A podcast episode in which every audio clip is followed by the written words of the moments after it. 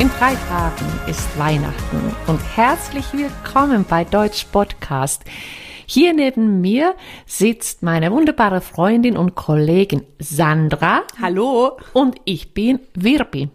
Ja, wir haben sozusagen schon die Weihnachtsmützen gezückt und sind schon im Feiertagsstimmung. Aber natürlich fällt uns dabei auch gleich ein, wie man das mit dem Deutschlernen verbinden kann. Und das können wir so gut, weil wir Deutsch unterrichten. Genau. Und ich finde, also das kann man super verbinden, gerade vor Weihnachten oder in dieser Zeit mit Rezepten.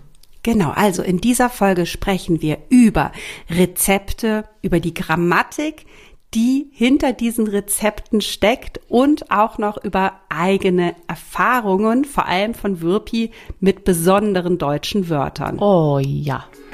Werbung Anfang. Sandra, mhm.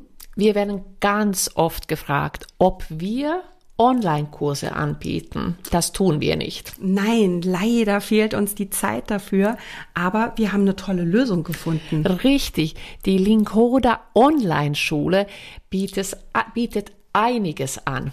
Ja, und zwar hat Lingoda eine ganz spezielle Methode.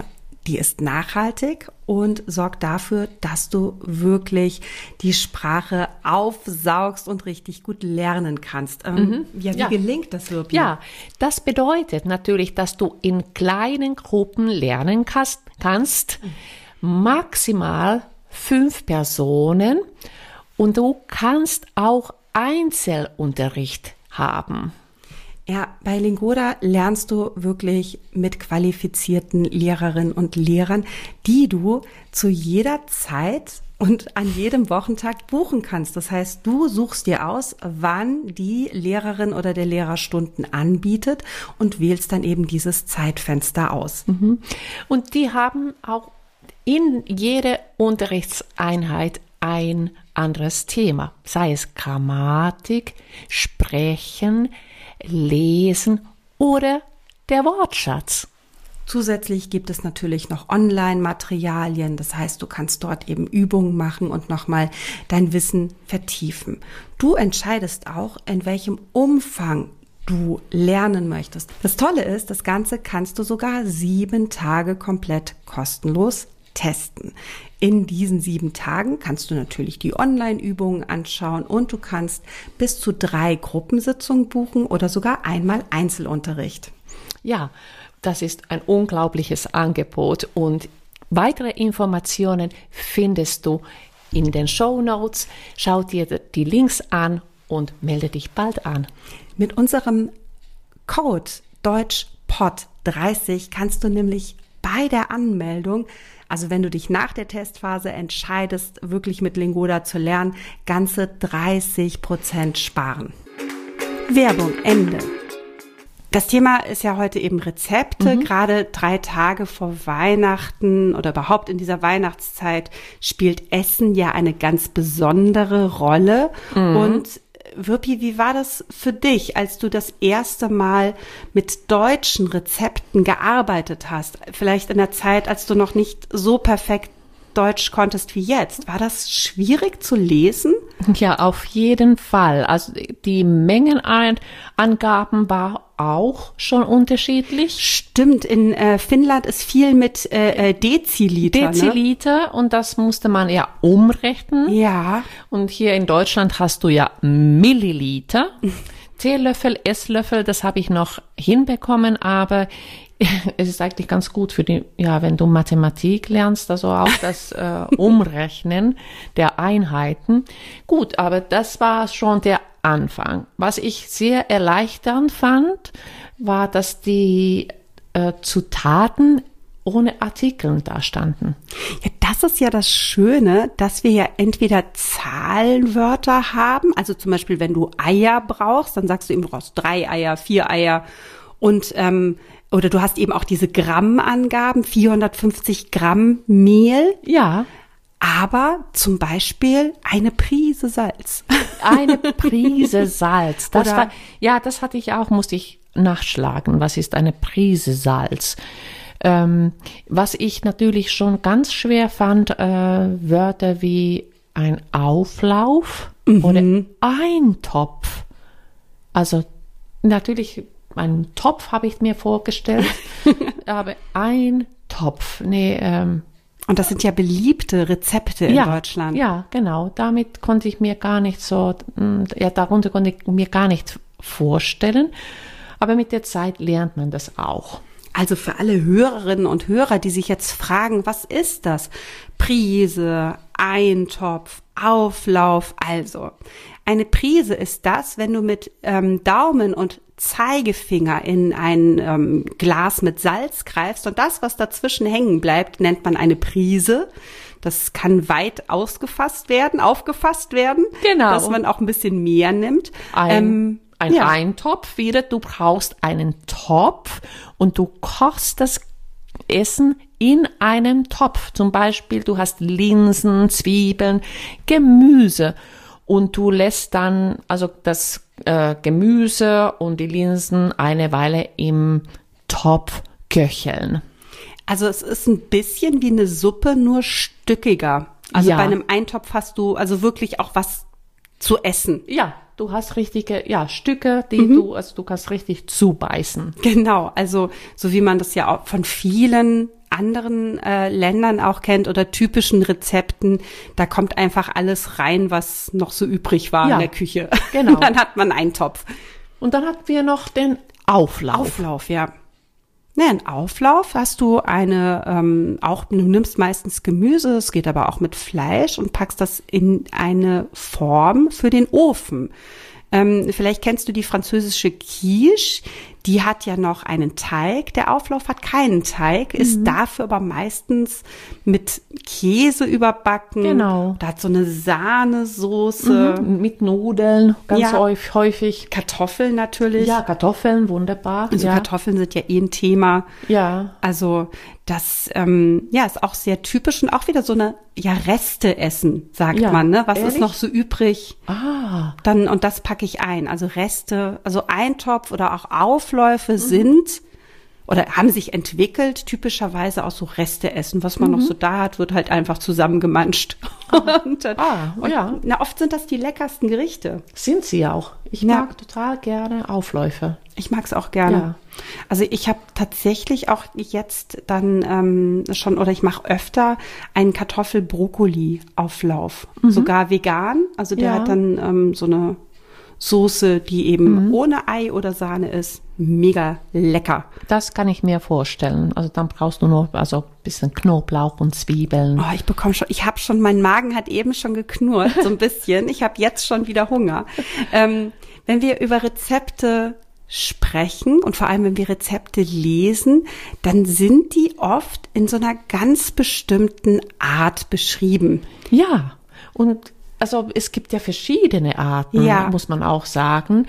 Man liest sie häufig, also so, dass die Verben im Infinitiv sind. Also ähm, ja, die Butter schmelzen lassen äh, oder die Eier aufschlagen. richtig. Genau, als nächstes, äh, äh, keine Ahnung, die, das, das Mehl sieben.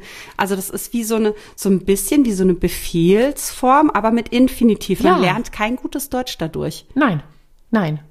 Das Also, stimmt. Und das wäre, also oft sind Rezepte so formuliert, dass wenn mir das jemand sagen würde, fände ich das richtig unhöflich. Also Ja. das wäre wirklich so, ey, Wirpi jetzt hier zusammen, äh, äh, äh, schreib, hier einmal aufschreiben und dann die Podcast-Folge schneiden und dann rausschicken.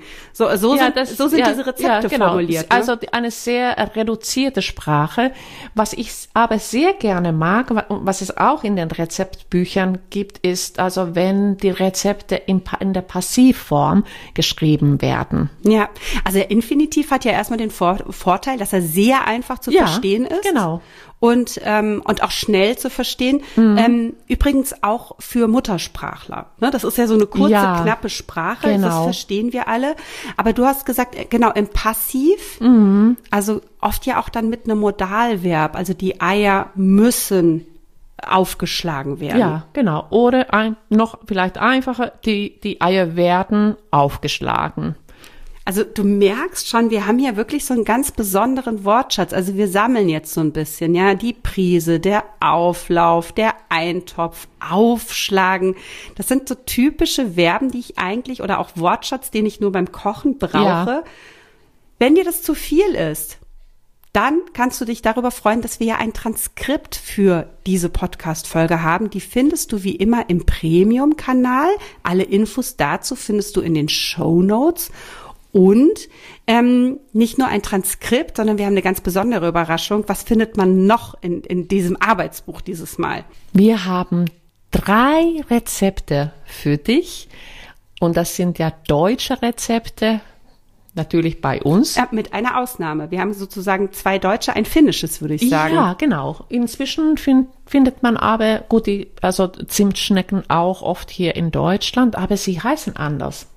Heißen sie anders? Ich sag Zimtschnecken. Wie, äh, als was kennst du sie? Genau, also in Norddeutschland, also zumindest hört man ganz häufig, dass, äh, also zu den Zimtschnecken sagt man Franzbrötchen. Ja, da muss ich echt sagen, das ist wirklich was typisch Norddeutsches. Ich kannte äh, Franzbrötchen nicht, bevor ich nach Hamburg gezogen bin. Ach so. Also in, in, im südlichen Teil oder Mitteldeutschland keine, gibt es keine Franzbrötchen. Alles klar, okay. Und warum Franzbrötchen, weiß ich auch nicht. Ich glaube, es hat irgendwas mit Frankreich, Französisch zu tun. Ich bin mir aber gar nicht mhm. sicher. Aber vielleicht gerade hier im Norden gibt es eben diese Ähnlichkeit mit, also, also Franzbrötchen, weil in Skandinavien gibt mhm. es ja diese Zimtschnecken.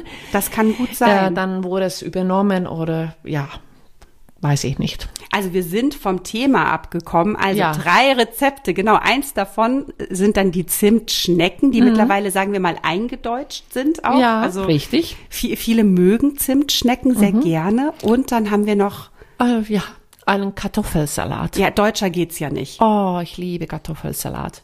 Ich, also ich mag Kartoffelsalat auch total gerne, vor allem, weil er so viele Varianten hat. Du kannst ja. das, also das einzige, was immer gleich ist, sind natürlich die Kartoffeln, mhm. aber sonst kannst du machen, was du willst. Ja, und das ist, äh, wird auch, ähm, also ist ganz unterschiedlich, je nachdem, wo du in Deutschland bist. Also ja. es ist ein, auch regional oder es, regional gibt es große Unterschiede.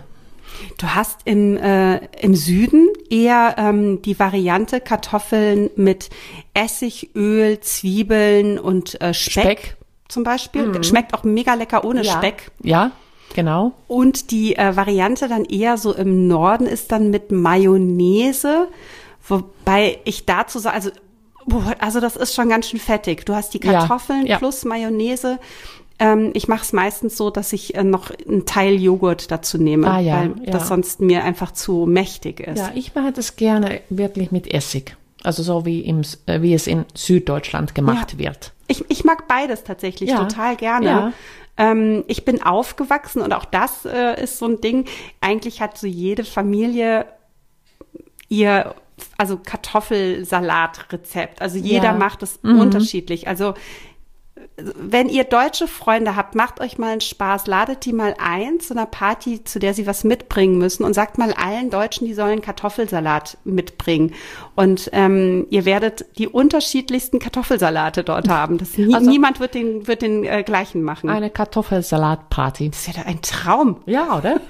Aber wir haben noch ein Rezept. Ja, und jetzt haben wir so viel darüber gesprochen, der Eintopf. Wir haben da noch mhm. ein Rezept für einen klassischen Linseneintopf. Und ähm, ja, die Rezepte sind erstmal für dich natürlich zum Ausprobieren, aber natürlich auch, um die Grammatik zu üben. Also wir haben schon gesagt, wir benutzen das passiv in mhm, Rezepten. Mhm, genau. Wir waren eben beim Infinitiv.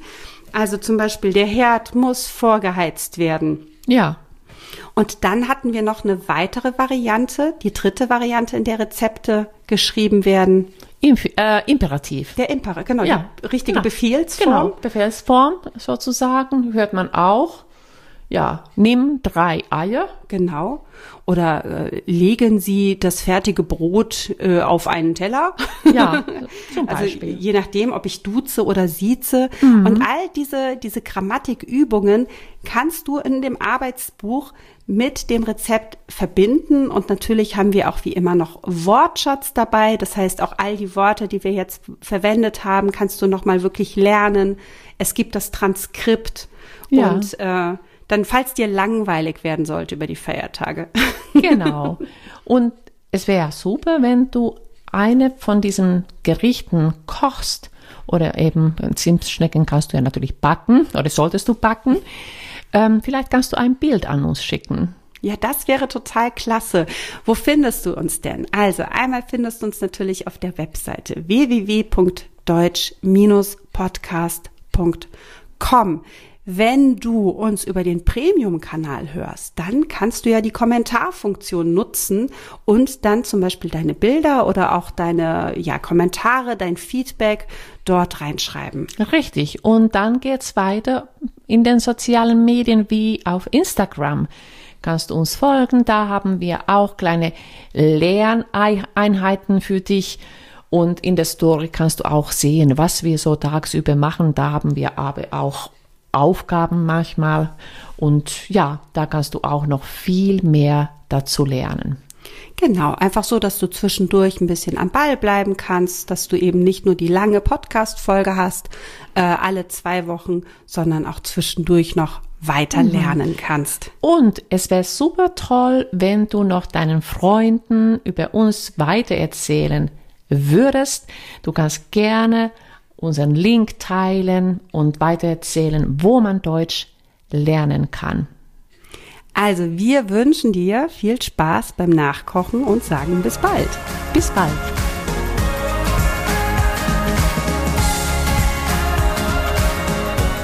was gibt es an Weihnachten bei uns gibt es ähm, Aufläufe, also nach einem finnischen Rezept. Ja. Und dann haben wir häufig auch Lachs. Mm, lecker. Und dann machen wir Salate.